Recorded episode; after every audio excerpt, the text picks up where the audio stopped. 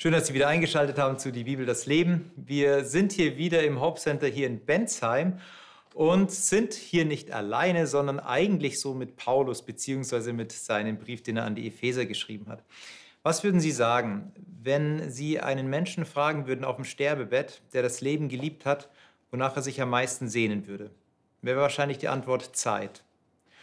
Und was würde sich ein Mensch wünschen, der seiner eigenen Schuld bewusst wird? Wahrscheinlich Barmherzigkeit. Und diese beiden Komponenten, Tod und Erlösungsbedürftigkeit, die erfahren Begegnung am Kreuz. Nicht nur am Kreuz, sondern auch im Auferstandenen. Darüber sprechen wir heute.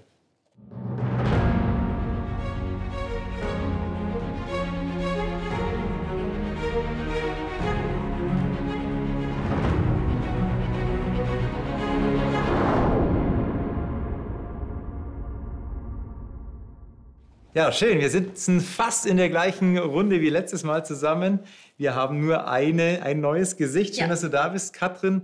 Du bist Flugbegleiterin, bist Pädagogin und der wichtigste Beruf, den du hast, ist gerade Mutter. Ja. Klasse, dass du trotzdem da bist und die Gerne. Zeit hast. Auch Rinaldo, schön, dass du auch wieder mit dabei bist als Pastor und Johannes als Rentner, Mathematiker und Projektleiter. Ähm, du hast auch ein ganz großes Portfolio wir befinden uns ja im Epheserbrief und sind jetzt schon in die ersten Kap in den, im ersten Kapitel ja, ein bisschen getaucht, haben mal dem einen oder anderen Gedanken von Paulus nachgespürt. Und heute lesen wir Kapitel 2 oder beginnen mit Kapitel 2. Und wir merken, dass Paulus schon sehr fundamental ist. Also wir befinden uns von der Struktur des Buches in dem Lobpreis, den er über Gott formuliert. Wie wunderbar Gott ist, wie herrlich Gott ist, wie in ihm die Fülle ist, in Jesus Christus die Fülle ist, wie er uns zum Leben erweckt hat, hatten wir letzte Woche gesprochen. Vorletzte Woche, wie er das große Ja zu uns sagt. Und heute gehen wir weiter in diesen Lobpreis und zwar in Kapitel 2. Und Rinaldo, wenn ich dich bitten darf, Epheser Kapitel 2 mit uns zu lesen und dort die ersten zehn Verse. Also Epheser Kapitel 2, die ersten zehn Verse. Ja, ihr wart tot aufgrund eurer Verfehlungen und eurer Schuld. Ihr habt euer Leben entsprechend geführt. Ihr standet ganz unter dem Einfluss der Macht, die diese Weltzeit prägt, des Herrschers, der das Reich der Luft regiert. Das ist der Geist, der immer noch in den Menschen wirkt, die Gott nicht gehorchen. Wir alle gehörten ja zu diesen Menschen. Denn früher waren wir beherrscht von den Begierden, die aus unserer irdischen Gesinnung kamen. So folgten wir dem, was diese Gesinnung von uns verlangte und was unserer Erkenntnisfähigkeit entsprach. Damit waren wir unserem ganzen Wesen nach dem Zorn Gottes verfallen, genau wie alle übrigen Menschen. Aber Gott ist reich an Barmherzigkeit. Er hat uns seine ganze Liebe geschenkt und uns zusammen mit Christus lebendig gemacht. Das tat er, obwohl wir doch tot waren aufgrund unserer Übertretungen. Aus reiner Gnade seid ihr gerettet. Er hat uns mit Christus auferweckt und zusammen mit ihm einen Platz im Himmel gegeben. Denn wir gehören zu Christus Jesus so wollte Gott für alle Zukunft zeigen, wie unendlich reich seine Gnade ist. Die Güte, die er uns erweist, weil wir zu Christus Jesus gehören. Denn aus Gnade seid ihr gerettet, durch den Glauben. Das verdankt ihr nicht eurer eigenen Kraft, sondern es ist Gottes Geschenk. Er gibt es unabhängig von irgendwelchen Taten, damit niemand darauf stolz sein kann. Denn wir sind Gottes Werk. Durch unsere Zugehörigkeit zu Christus Jesus hat er uns so geschaffen, dass wir nun das Gute tun. Gott selbst hat es schon für uns bereitgestellt, damit wir unser Leben entsprechend führen können. Dankeschön. Also wieder ganz mächtig, was hier Paulus schreibt, ganz viele Punkte, die hier anspricht. Und wir werden so durch den einen oder anderen Punkt auch mal durchgehen. Jetzt fängt dieser, dieses zweite Kapitel erstmal ein bisschen düster an mit dem Tod. Ihr wart, ihr wart tot durch eure Übertretungen und Sünden, in denen ihr früher gelebt habt. Jetzt schreibt er aber Menschen, die noch leben, denn sonst könnten die es gar nicht lesen. Also er schreibt von einem Tod, aber er schreibt Lebendigen. Was ist das für eine, für eine Art Tod, die ihr hier meint? Also diese Tod durch Übertretungen und Sünden. Ich glaube, letztendlich ist ja die Frage, was bringt es mir, wenn ich hier auf Erde lebe mhm. und dann eher einfach sterbe, weil ich an Gott zum Beispiel nicht glaube. Mhm. Was hat mir dann mein Leben gebracht? Ist es ja dann einfach verpufft? Ist es dann einfach vorbei? Mhm. Und ja, du wolltest was. Ja, ja, nee, ist gut, ist gut. Äh, ich wollte dich nicht unterbrechen. Ähm, mach ich weiter. Jetzt habe ich schon Faden Aber dann, also, dann, dann, dann, frage ich gleich, nämlich, ja. ähm, weil äh, heißt es dann, ich kann lebendig tot sein? Also ich kann so leben, ähm, dass ich ein, eigentlich innerlich tot bin, nur weil ich irgendwann nicht mehr bin. Und genau, aber das, wo, wo, worauf ich hinaus wollte, dass, dass ich tatsächlich, äh, wenn, wenn ich an Gott glaube und ich die Ewigkeit habe, dann geht mein Leben ja danach meiner Meinung nach erst richtig los. Mhm. Und ich kann natürlich hier leben, wie ich möchte, aber irgendwann ist mein Leben hier zu Ende. Und du hast ja schon gesagt, manchmal, die Zeit geht so schnell vorbei und mhm. auf einmal kommt der Tag, zack, und dann bin ich gestorben, bin ich tot. Und dann war es mhm. das. Mhm. Und ich glaube, hier sagt er halt, spricht er genau das eben an. Ähm, rein theoretisch, ich bin zwar jetzt lebendig, mein Herz schlägt, aber was die Ewigkeit anbelangt, da bin ich tot, wenn ich nicht an Gott glaube. Mhm. Also es ist schon diese, diese Perspektive, wo willst du die Ewigkeit verbringen? Und wenn du da kein Ja zum Leben hast, wirst du wahrscheinlich auch hier auf der Erde kein Ja zum Leben haben, sondern es ist nur noch so ein Prozess des Sterbens, in dem du dich befindest. Ja, das ist schon, das ist schon ganz düster gesagt. Ganz, das ist ganz düster gesagt, mhm. ja. Mhm. Okay, ähm, wie geht es euch, wenn ihr das lest? Da, da geht es ja auch um, diese, um diesen Sündenaspekt. Wir hatten ihn letztes Mal ja auch schon besprochen hier, ähm, wo es um, um ähm, um das Todsein geht. Wo wir haben die Kraft Christi erlebt und ähm, er hat uns auferweckt. Dieser Aspekt, der Tod zu sein in Sünden und Übertretungen, hat auch Sünde und Übertretungen einen Todesduft in sich selbst? Paulus schreibt das ja an die Römer, der Sünde sollt ist der Tod. Das heißt, mhm. die, die, die Menschen, oder wir alle, wir alle haben ihn ja im Grunde genommen verdient. Das kommt ja hier in dem, äh, in dem Brief von Paulus an, den, an die Epheser eben auch sehr deutlich äh, zum Ausdruck. Der Sünde ist der Tod, aber durch die Gnade der Gabe Gottes haben wir die Möglichkeit, Sündenvergebung zu erfahren und damit ewiges Leben zu bekommen mhm. und damit über den irdischen Tod hinaus das ewige Leben zu genießen. Mhm. Aber ist die Konsequenz immer nur in der Zukunft zu sehen? Oder mhm. ist dieser, dieser Aspekt, dass etwas auch ähm, in dir erstirbt oder dass du tot bist, obwohl du lebst, ist es nicht auch schon im Hier und Jetzt irgendwo da? Weil es würde ja bedeuten, dass mhm. du mit der, ich nenne es jetzt überspitzt wieder, ja, ja. dass du mit, mit, mit Verfehlung, mit Sünde ganz gut hier leben kannst ohne eine großartige Konsequenz im Hier und Jetzt zu haben. Und, aber irgendwann einmal im Himmel, mhm. beziehungsweise wenn Jesus wiederkommt, dann hast du keinen Zugang zum Himmel, dann hast du keinen Zugang zum ewigen Leben. Aber wenn du brav warst, ich überspitze, ja. ähm, wenn, du, wenn du den Haken dran setzen kannst, dann bist du bei Gott dabei. Also wäre es einfach nur später irgendwann. Aber lässt sich das wirklich so runterbrechen und zu sagen, Sünde im Hier und Jetzt kein Problem? Oder ist da auch schon so dieser, ich habe es vorher gerannt, der, der, Duft des Todes, ist da auch mhm. noch so, irgendwie schwingt der Tod mit? Naja, so verstehe ich das, was er in Vers 3 sagt. Also ich glaube, es geht nicht nur um juristische Fragen, äh, was wird mal sein, äh, wie wird Gott so äh, reagieren äh, in seiner Funktion als Richter, sondern in Vers 3 beschreibt er ja dieses geistlich tot sein, indem er sagt, wir waren tot, es war ganz anders damals, weil wir den Willen des Fleisches und der Gedanken taten. Also wenn, wenn Paulus diesen Begriff manchmal benutzt, das Fleisch, meint er so die Summe aller Impulse in uns, die, die sich gegen Gott auflehnen, die etwas anderes wollen als Gott. Und er sagt, weil wir dem quasi ausgeliefert waren, weil wir das automatisch umgesetzt haben, was so in uns drin war, waren wir quasi gar nicht lebendig. Also es war so ein Ausgeliefertsein, ein mhm. gar nicht anders können. Mhm. Und das hat uns gewissermaßen tot gemacht. Und das ist schon sehr irdisch. Mhm. Also ist die Konsequenz auch dann im Hier und Jetzt, nicht erst in der, in der Zukunft. Ja, also genau. Also ich denke, das, es gehören beide Seiten dazu. Und letztendlich, wenn man, wenn es nur darum geht, ähm, in, immer nur in der Zukunft zu sein, dann, also wenn, wenn Leute das lesen, sagen, okay, ich verhalte mich jetzt nur gut, damit ich irgendwann in den Himmel komme. Mhm.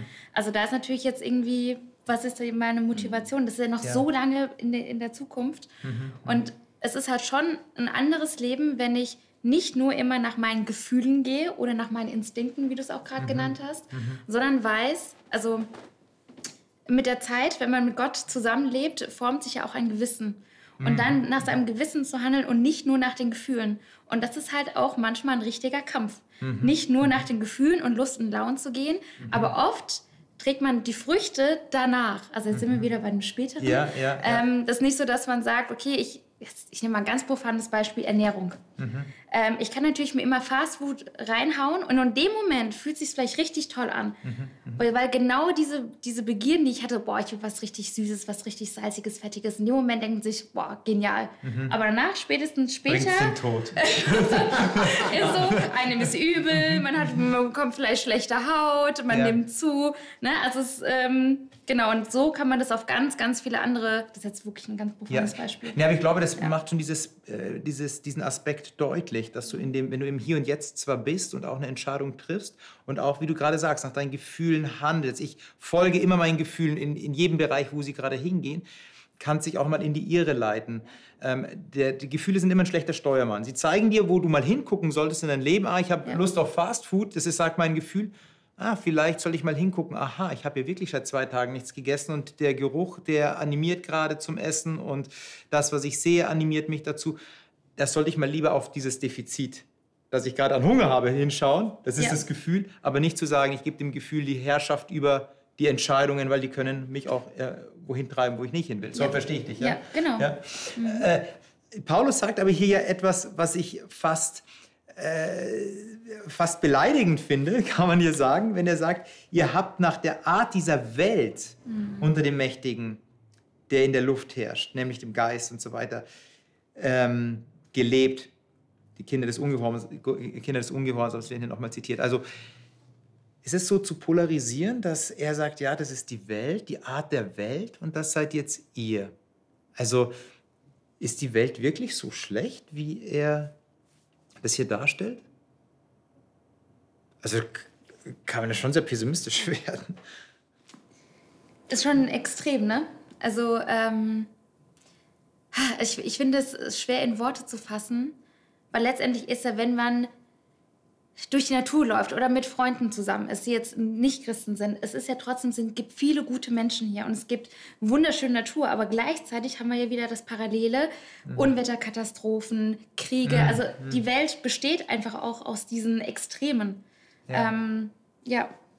Und also Schönheit und äh, Destruktives gehört irgendwie da. zusammen, ja. Mhm, mhm, mhm. Aber das denke ich, das ist, das, das ist die Welt, wie du es beschrieben hast, ja. Ich sag mal, so eine schöne, saftige Wiese oder die, das Getreide, was jetzt wächst, wo man, wo man seine Freude hat, die Bäume, die wachsen, dass, dass, dass man äh, die Blätter sieht. Aber man muss eben auch dahinter sehen und dahinter schauen. Wir wissen, wie krank der Wald ist. Wir wissen viele andere Dinge, die halt eben einfach in unserer Welt krank sind krank sind. Mhm. Und so erleben wir auch durchaus Menschen. Menschen äh, hier gerade in unserem Land, denen es gut geht, die sich freuen am Leben und so weiter und so fort. Und viele, die auch des Lebens im Grunde genommen so überdrüssig sind. Zum Beispiel erlebe ich das durchaus. Keine Perspektive, mhm. kein, kein Zukunftssinn und so weiter und so fort. Und wir als Christen wissen, ich meine, das weiß man aus Erfahrung, wir werden irgendwann sterben.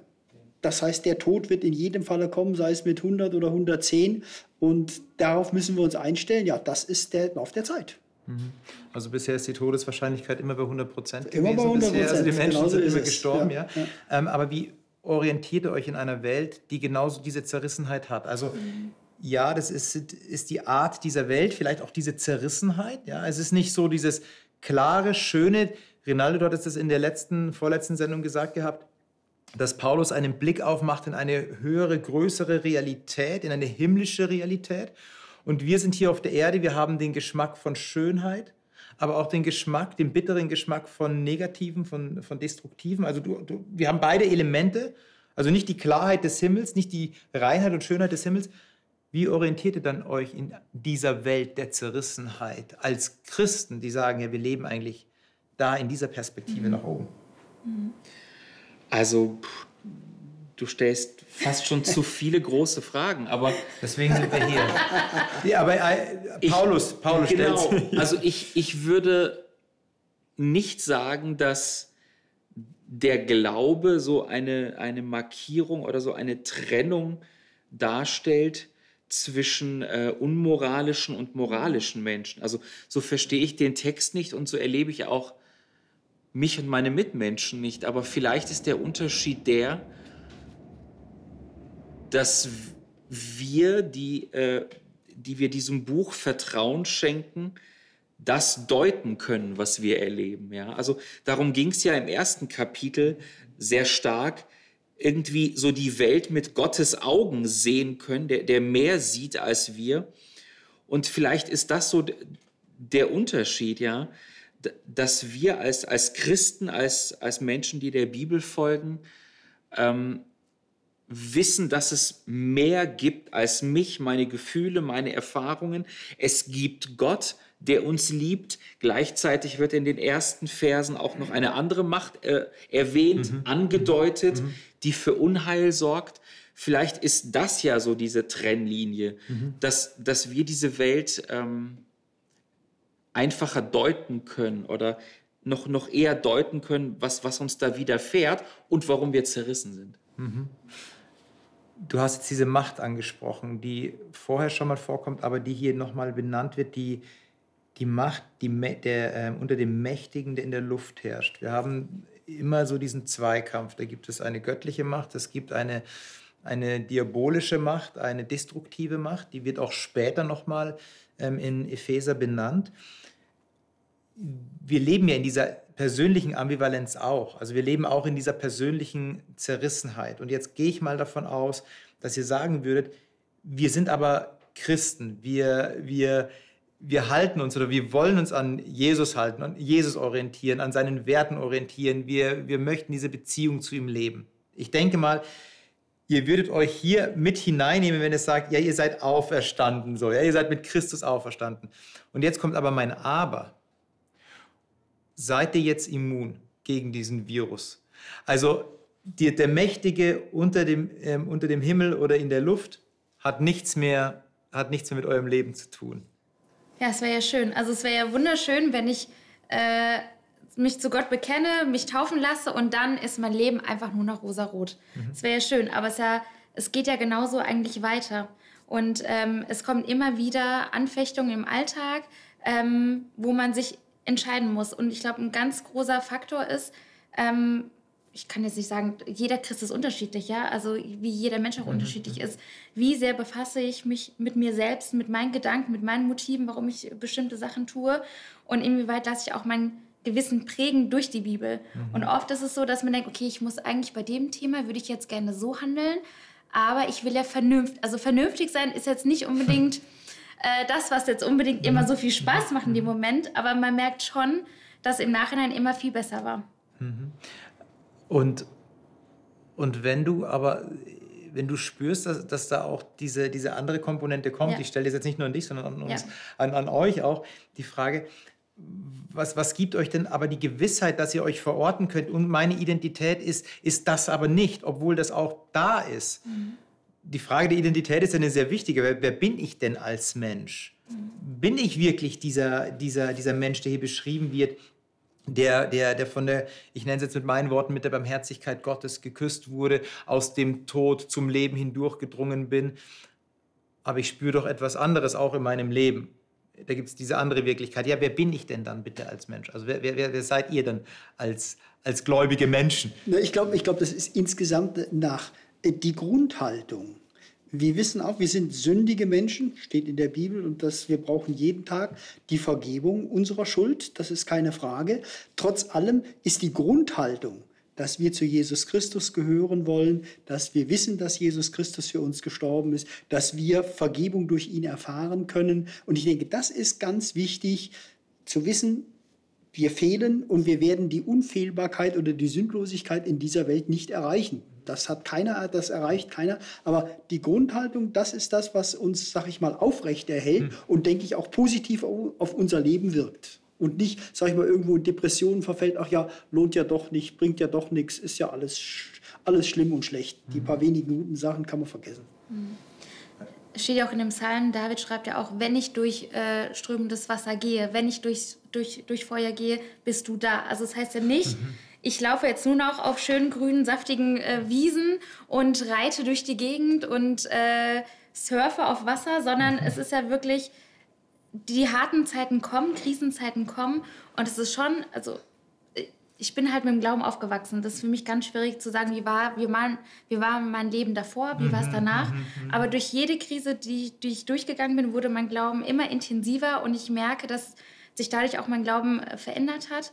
Und ich kann nur sagen für mich, wenn ich Gott in meinem Leben nicht hätte, der mich da so durchgebracht hat, also er hat mich da wirklich emotional, vielleicht jetzt nicht körperlich, aber ähm, emotional gerettet. Und da ist er mein, mein Anker. Und ähm, manchmal ist halt der Alltag, ja, also man geht arbeiten, man macht dies, man macht jenes, äh, man hat vielleicht mal einen schönen Moment, ähm, abends dankt man Gott, was man also erlebt hat, oder hat ganz, ganz viele Bitten auch mhm. ähm, oder Sachen, die in einem zerrissen sind. Ähm, ja, und es ist, wie du schon gesagt hast, eine Grundhaltung auch einfach da. Und manchmal wird man vom Alltag mit, äh, mitgerissen, mhm. manchmal ist man wieder mhm. viel intensiver bei seinem Glauben und, ähm, und bei Gott. Und ich glaube, diese, diese verschiedenen Welten, die es gibt, die, die, sind uns ja auch jetzt nicht immer so bewusst, was ja auch gut ist. Steht ja nicht in der Bibel in jedem Satz hier, ähm, hier gibt es verschiedene dämonische Kräfte, die vielleicht noch wirken, sondern es geht ja immer, das Intensivste ist eigentlich immer, Gott und Jesus mit ihnen eine Beziehung zu haben. Und diese Beziehung, aus dieser Beziehung heraus definiert genau. dann etwas, wer du bist und äh, ja. wohin du auch gehen willst. Ja. ja.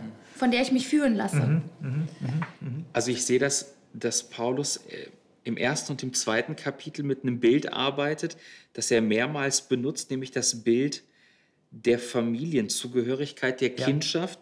Ja. Er sagt im ersten Kapitel, wir sind Gottes Söhne, Gottes Kinder.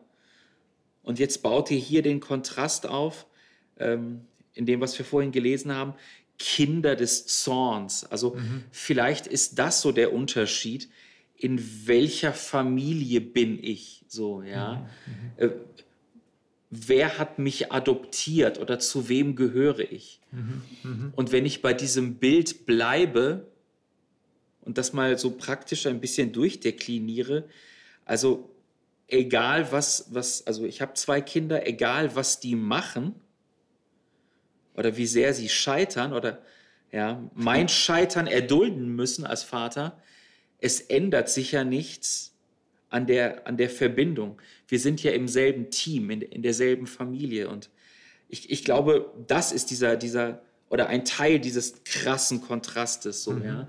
Man wird dadurch lebendig, dass man jetzt in einem anderen Team ist, in einer anderen Familie drin ist. Aber das ist ja ein spannender äh, Gedanke, den du jetzt formulierst, den auch Paulus sagt, aber er macht noch einen kleinen Unterschied. Nämlich in genau. Vers 3 sagt er, hier, ihr wart Kinder des, Zor äh, des Zorns und jetzt kommt von Natur aus. Mhm. Also von Natur aus.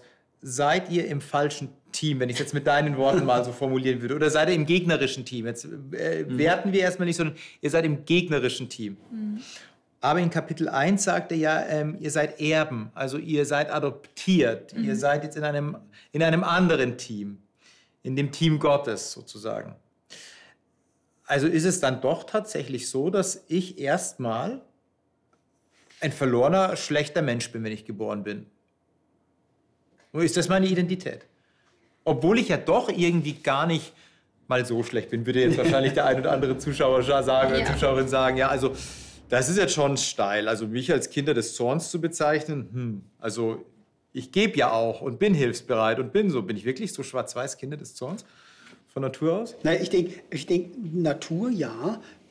die Sünde ist in der Welt, jeder Mensch ist Sünder und wir werden als Sünder geboren und wir haben erstmal, denke ich, doch den Hang eher zum Schlechten, zum, äh, zum Unschönsein. Das sehen wir doch Kinderzimmer, aufräumen. Das, das äh, Kinderzimmer ist ganz schnell unordentlich aber es dauert, kostet viel Kraft und Zeit, um wieder Ordnung reinzubringen. Setzt das Gesetz der Entropie. Und so sehe ich das bei auch uns Menschen. Wir Menschen sind von Natur aus, denke ich, erstmal ja, böse. Das, das ist einfacher. Ist einfach ist so. Einfacher. Und wir müssen aktiv mhm. entscheiden, jawohl, wir wollen zu Jesus gehören, wir wollen eine andere, eine andere Natur werden, ein anderer Mensch werden. Das geschieht nicht automatisch, dass ich meine Hände in den Schoß lege, oh, ich brauche gar nichts zu machen, geschieht schon irgendwann. Das habe ich bei keinem Menschen bis jetzt gesehen oder erlebt. Mhm.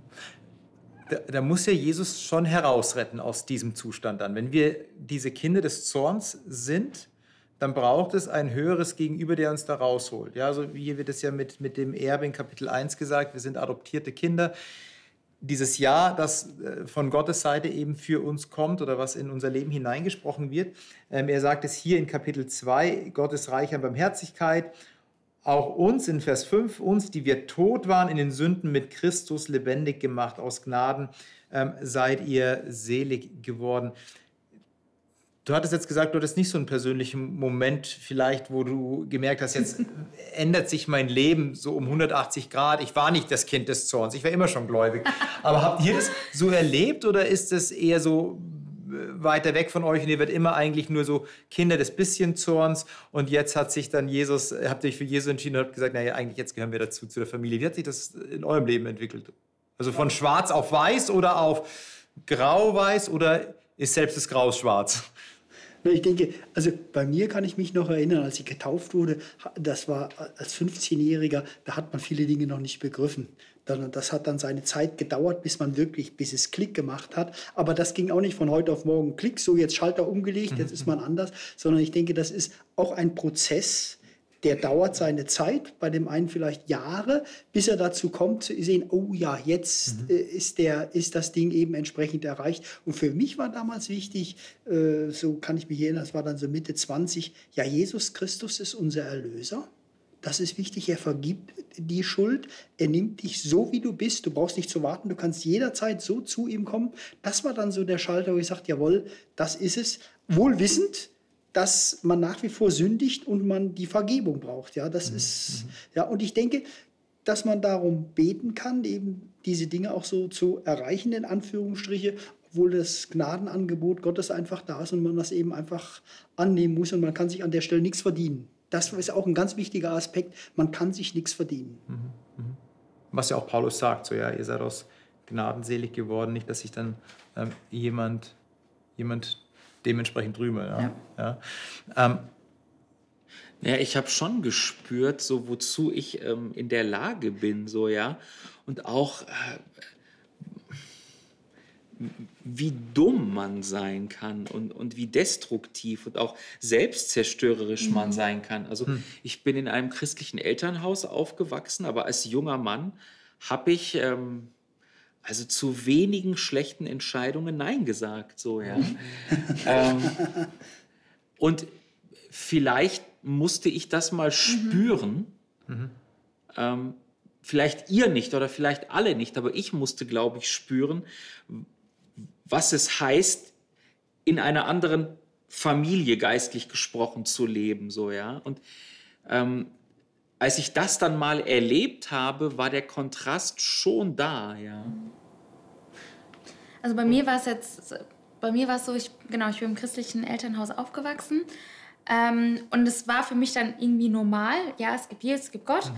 Und dann war man in der Schule, hat gemerkt, es gibt ja gar nicht viele, die daran glauben. Und das fand ich sehr verwirrend. Ja.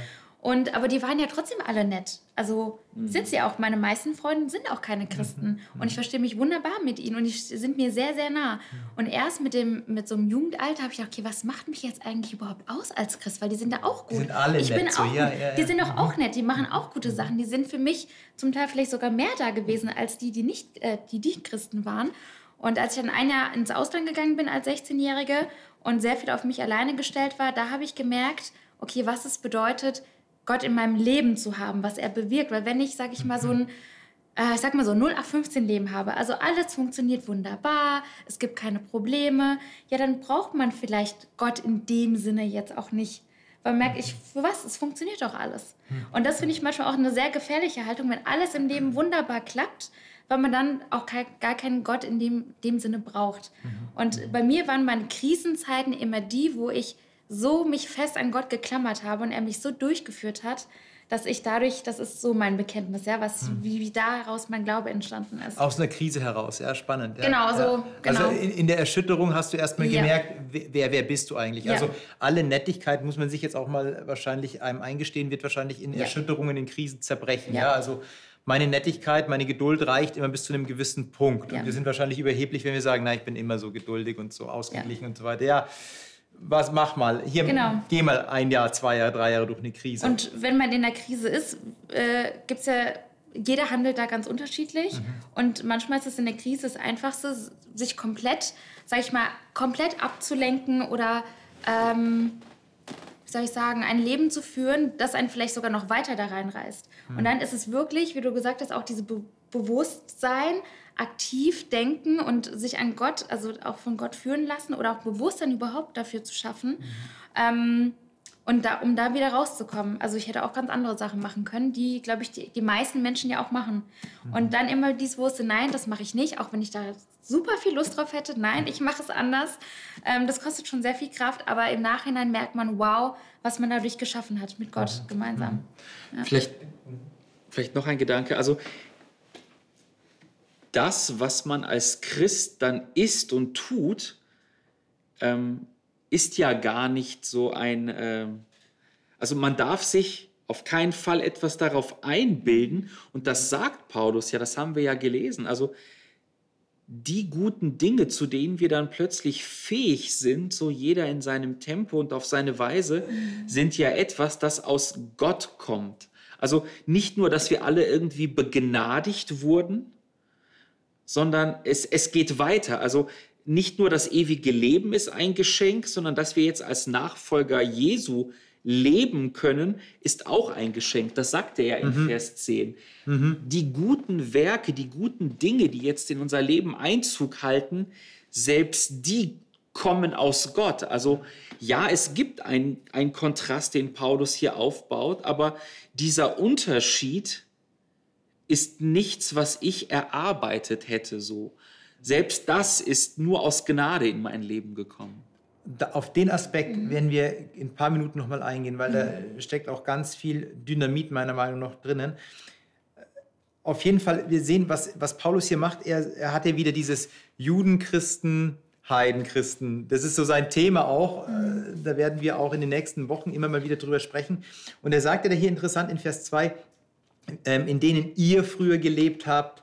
Ähm, und dann sagt er aber in Vers 3, unter ihnen haben auch wir alle einst ein Leben geführt. Also sowohl als auch. Die Zerbrochenheit, die Erschütterung erreicht jeden Menschen. Ja. Die Auserwählten und die Nicht-Auserwählten. Ja? Also die von die Berufenen und ja, eigentlich sind sie ja alle berufen, aber die sich auf den Ruf einlassen und die sich vielleicht auch nicht einlassen. Letztendlich erleben wir alle als Menschen die Erschütterung. Und dann geht er diesen Schritt der mir nochmal so deutlich bewusst wurde jetzt im Lesen des Textes, in Vers 5 auch uns, die wir tot waren. Also das ist so die Vergangenheit aus dem, wo wir herkommen, was ihr gerade jetzt berichtet habt, was so euer Leben war, ähm, die wir tot waren.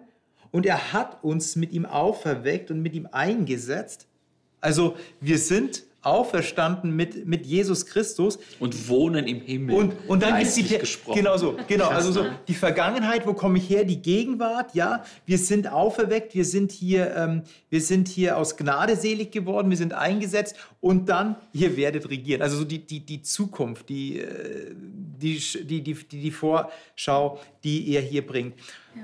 Das hört sich alles fromm an. Wir reden schließlich über Paulus, da muss es sich fromm anhören. Wir reden über die Bibel. Aber wenn wir, wenn wir mal ehrlich auch und ganz ehrlich mit unserem Leben umgehen, weil Rinaldo, du hattest jetzt das Werke mhm. angesprochen. Tun wir uns wirklich so leicht damit zu sagen, ja, verstanden. Ich bin gescheitert, aber Gott sei Dank bin ich auferweckt worden in dem Blut Jesu Christi. Oder ich bin gestorben in dem Blut Jesu Christi und mit seiner Auferstehung, mit seiner Kraft darf ich wieder Mensch sein. Oder aber begegnen uns das Leben oder begegnen wir dem Leben und unserem Scheitern nicht viel mehr mit dem inneren Drang zu sagen, ich regel das jetzt auch irgendwie und ich will jetzt auch etwas beweisen und etwas zeigen und etwas tun. Also ganz im Widerspruch zu Paulus. Be bevor ihr mir eine Antwort auf die Frage gibt, warum das so ist, möchte ich euch ein Zitat vorlesen von einem deutschen Philosophen, das mich unfassbar getroffen hat, von Ferdinand Ulrich, der sagt, die guten Taten legen sich wie Leistungsringe um den Ich-Kern, der nur zum Schein wächst. Mhm. Der weiterkommt, aber sich nicht selbst überbieten kann. Also warum bauen wir durch unsere Werke so unseren Ich-Kern, so Leistungsringe auf, wo wir doch wissen scheinbar, es reicht nicht aus. Also warum ist es im Menschen so tief verankert? Ja, weil Leistung ja irgendwie alles ist in der Gesellschaft. Es geht immer um Leistung und was, was hat dein Lebenslauf eigentlich vorzuweisen? Und danach geht man. Statt äh, in, in diesem, also ich, es hört sich vielleicht äh, extrem an, aber genauso wie du es gesagt hast am Anfang, so fühle ich mich. Ja, ich bin durch Gott, bin ich versöhnt und ähm, ah, ich muss aber meinen Gedanken weiter ausreifen lassen. das, ist ja kein kleiner Gedanke. Ja, da kann man doch einen Punkt machen. Eben, genau. deswegen, das ist, da muss also, ich mal weiterdenken. Das ist, das ist ja nicht wenig. Nee. Zu, also das ist doch viel zu sagen, ich bin mit Gott versöhnt. Punkt, so, ja. Punkt. Und dann du, kommt du ja ein Komma machen. Ja. ja. Und dann, dann erst geht's weiter. Ja. Das ist doch schon was. Ja, aber ich denke, was ja bei dir so kommt, ist so was, was für mich immer so problematisch ist, ist auf der einen Seite zu akzeptieren, die Erlösung durch Jesus Christus mhm. aus Gnade. Und da genau. brauchst du nichts zu, zu tun. Du brauchst es nur anzunehmen in dem Sinne. Und dann der Hintergedanke, oh ja, jetzt musst du doch irgendwie äh, irgendwelche guten Werke tun, um da irgendwie noch so ein bisschen Verdienst mit dran zu bringen, in Anführungsstrichen. Was er ganz klar sagt, wir können uns das nicht verdienen. Aber an anderer Stelle in Jakobus heißt, der Glaube ohne Werke ist tot. Und okay. da halt eben, sag ich mal, einen, äh, einen guten Mittelweg zu finden, dass man Freude daran hat dass man erkannt hat, man dankbar ist für die Erlösung und dann auch den anderen sieht, der Hilfe braucht. Mhm. Und dann mhm. selbstverständlich, ja, Saul, natürlich, ich, ich helfe dir gerne, äh, dass eben diese Dinge, äh, sag ich mal, gut ineinander verzahnt sind, um nicht den Verdienstgedanken in den Vordergrund zu stellen, denn das ist in jedem Falle zum Scheitern verurteilt. Mhm. Ja, ja. Ich meine, ich glaube, hier geht es so auch, auch um. Ähm diese sehr äh, intime, um, um dieses sehr intime Empfinden, wann fühle ich mich denn geliebt und respektiert? Ja, wann wird mir denn Liebe und Respekt entgegengebracht? Mhm, mh, mh. Und ich fürchte, zu oft passiert das in Momenten, wo wir ähm, durch etwas bestechen, wo uns etwas gelungen ist. Ja. Und wahrscheinlich ist dann einfach die Versuchung groß, dieses Verhaltensmuster auch auf Gott zu übertragen. Ja? Also Gott liebt mich nicht um meiner selbst willen oder nicht nur, sondern er liebt mich ja noch mehr, wenn ich, wenn ich etwas bewiesen habe oder durch etwas hervorsteche. Ja? Mhm. Also dass Gott Menschen auch unähnlich ist, ähm, betont das, schon das, Paulus hier. Ja? Das ist echt ein, ein großer Schritt und ich glaube, manchmal ist es schwer, das zu glauben und, und zu akzeptieren, Gott ist anders als Mensch. Hm. Er liebt mich um meiner selbst willen. Es würde ja bedeuten, wenn du den Gedanken konsequent zu Ende denken würdest, ob dein Tun, dein Bestechen, dein Gutsein erreichen würde, dass du wüsstest, welchen Maßstab du erreichen müsstest. Also so nach dem Motto, ähm, jemand leidet und du sagst, ich weiß genau, wie es dir geht. Ich weiß genau, was du brauchst. Also wie überheblich ist das? Mhm. Aber, und wir machen es jetzt mit Gott genauso. Ja, Gott, ich weiß genau, was du brauchst. Ich weiß genau, was du hier willst. Wow. Also eigentlich überhöhen wir uns jetzt in einem als Menschen. Da müssen wir ganz, ganz vorsichtig sein, glaube ich. Gott ist so viel größer, seine Gedanken, seine äh, Gefühle und alles, was ist, so viel höher über uns Menschen. Das können wir aus meiner Sicht nicht ergreifen, mhm. nicht begreifen, nicht mal im Ansatz begreifen, sondern da müssen wir einfach gewisse Dinge akzeptieren und respektieren, dass es so ist. Denn wir können uns nicht auf Gottes Ebene bewegen, sondern nur umgekehrt. Gott kann sich nur auf uns zubewegen, was er in Jesus Christus getan hat, der als Mensch in dieser Welt gelebt hat, dass wir so einen kleinen Ausschnitt mitbekommen haben von, wir sind zwar zum Bilde Gottes geschaffen, das heißt, die Liebe Gottes hat geschaffen, mhm. die wir auch anderen geben dürfen. Aber ich denke, wir müssen sehr, sehr vorsichtig sein, irgendwo zu meinen, oh Gott, da können wir äh, begreifen und so weiter. Halte ich aus meiner Sicht für unmöglich. Ja, also ja. ich habe, also weiß nicht, ob es irgendwie an mir liegt, aber ich habe mit dem, ich habe mit dem allen gar keinen, ich mache mir gar keinen Druck. Okay, ich bin errettet, aber ich müsste davor vielleicht irgendetwas tun. Also es ist bei mir einfach, glaube ich, richtig gut angekommen. Und ich habe nicht. Hast Feser gelesen, ja. und ich habe schön unter das Bettkissen gelegt. Ähm, ich habe nicht das Gefühl, oh, ich müsste mal wieder was machen, ich müsste was machen. Oh je, ich bin ja Christ, ich müsste das. Ähm, mhm. Das ist bei mir überhaupt gar nicht so, sondern es ist, wenn Sachen kommen, dann kommen die wirklich aus Herzen, aus mhm. dem Herzen. Und vielleicht liegt es auch so ein bisschen daran, wie man aufgewachsen ist. Und ich kann jetzt zum Beispiel nur von mhm. meiner Mama erzählen die liebt mich, ob ich jetzt 20 Kilo wiege, äh, 20 Kilo mehr wiegen mhm. würde oder weniger, ob ich jetzt eine, in Mathe eine 1 hatte oder eine 5 geschrieben habe, das mhm. war immer gleich. Und ich glaube, wenn man mit so etwas auch aufwächst, mit so einer Liebe aufwachsen, aufwachsen, aufwachsen kann, ähm, dann hat man dieses Gefühl, dann hat man nicht diesen Drang. In Beziehungen, in Partnerschaften, dann ist schon nochmal was anderes. Da hat man vielleicht schon andere Erfahrungen gemacht. Mhm, mhm, okay, vielleicht, ich müsste mal, das machen, ich muss mal jenes machen, ich muss, ich muss jetzt heute mal ganz entspannt sein. Ich war die letzten Tage schon oft immer sehr am Limit. Mhm. Äh, wie geht er sonst mit mir um? Ne? Also das in Beziehungen, in Partnerschaften erlebe ich das anders, aber bei einer Mama, weil ist es was ganz anderes. Ich glaube, so ist auch mit Gott und so habe ich das für mich schon von Anfang an verinnerlicht. Menschen ja. werden so zum Übersetzer der Liebe Gottes. Ne? Ja, ja. Me meistens halt genau Menschen, aber die in einem in einem verantwortlichen Verhältnis zu dir stehen. Also Eltern haben ja eine gewisse Verantwortung auch mhm. für ihr Kind, prägen ihr Kind, sprechen ja. zu. Und ich sag mal, der ich nur schon etwas älter bin und erwachsene Kinder habe und dennoch das, was du zu deinen Kindern fühlst oder was du von deiner Mama gesagt hast, das wird als, auch als Eltern immer wieder sein. Die Kinder sind die Kinder, das ermerke ich insbesondere bei meiner Tochter. Und so stelle ich mir Gott vor. Jesus, unabhängig wie die, wie die Kinder ticken oder machen, ich werde immer der Vater sein, ich werde immer für meine Tochter da sein. So ist Jesus Christus für jeden einzelnen von uns Menschen da. Und dann mache ich mir immer bewusst, wir haben acht Milliarden Menschen, die jetzt gleichzeitig auf ja. der Welt leben mhm. und Gott ist in der Lage, jeden einzelnen individuell zu betrachten. Mhm. Unvorstellbar. Bloß manche Leute haben halt nicht... Ähm, ähm, haben, dürfen nicht die Erfahrung machen, mit so Eltern auch aufzuwachsen. Nein, das ist richtig. Und das Natürlich, ist ja, klar. übertragen dann wahrscheinlich auf klar. Gott. Jetzt haben wir aber trotzdem eine Spannung, eine ganz kurze nur. Wir haben auf der einen Seite, ihr seid tot durch, über, über, ähm, durch eure Übertretungen und Sünden. Das sind ja Werke, schlechte Werke und schlechte Taten. Aber jetzt sagt Paulus auf der anderen Seite, ja, aber wenn es um Erlösung geht, dann ist es gar nicht so, sind die Taten und die Werke gar nicht so entscheidend. Da ist eher so Gott der, der Faktor dafür.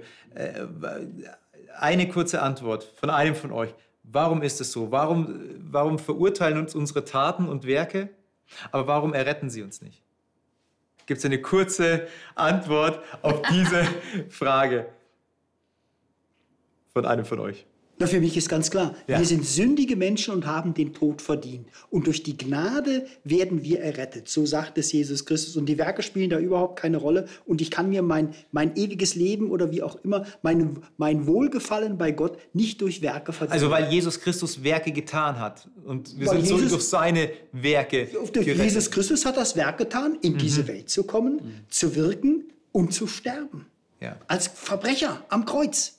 Und das nicht nur für Juden, für Judenchristen oder für Heidenchristen, sondern für die ganze Menschheit. Vielen Dank, dass ihr die Gedanken geteilt habt hier. Und ja, das wünsche ich Ihnen, wenn wir hier diesen letzten Vers lesen. Ich möchte den nochmal hier in die Kamera reinlesen. Denn wir sind sein Werk geschaffen in Christus Jesus zu guten Werken, die Gott zuvor bereitet hat, dass wir darin wandeln sollen. Dann liegt das Werk an Ihnen, an, an, an Gott, an ihm und nicht an Ihnen. Das heißt, Gott beruft sie als Heidenchrist und sagt, ja, ich habe etwas schon für sie geschaffen. Es ist ein Wir. Es ist nicht nur ein Du, sondern es ist ein Wir als Menschheit, die in diesen Werken wandeln dürfen. Ich wünsche Ihnen alles Gute. Gott behüte Sie. Bleiben Sie gesund. Bis bald.